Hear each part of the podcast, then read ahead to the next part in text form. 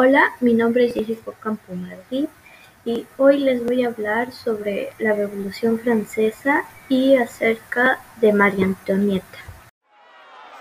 The French Revolution. The French Revolution started in 1799 with the National Assembly and ended with Napoleon's coup. The French Revolution was caused by the inequality of three social classes that were the first the state clergy, the second state nobles, and third the state bourgeoisie and peasants.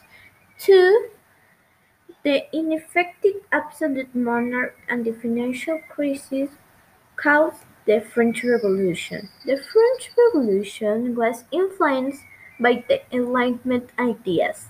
The French wanted liberty and equality for all people. Two National Assembly was formed, which gave the poor influence over French policy.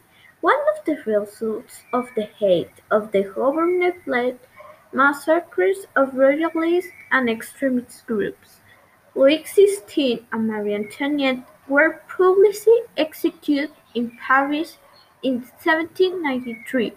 Extremist group started to cause everybody execute everybody that they think were against revolution. This caused the period called Reign of Terror.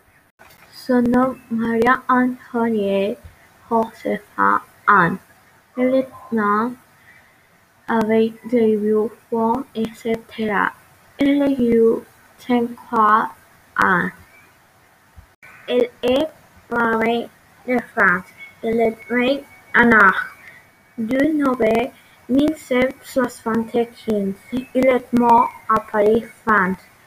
4 octobre 1743, fils d'un accueilli Francis Anne et Maria Thérèse, et l'époux Louis VI.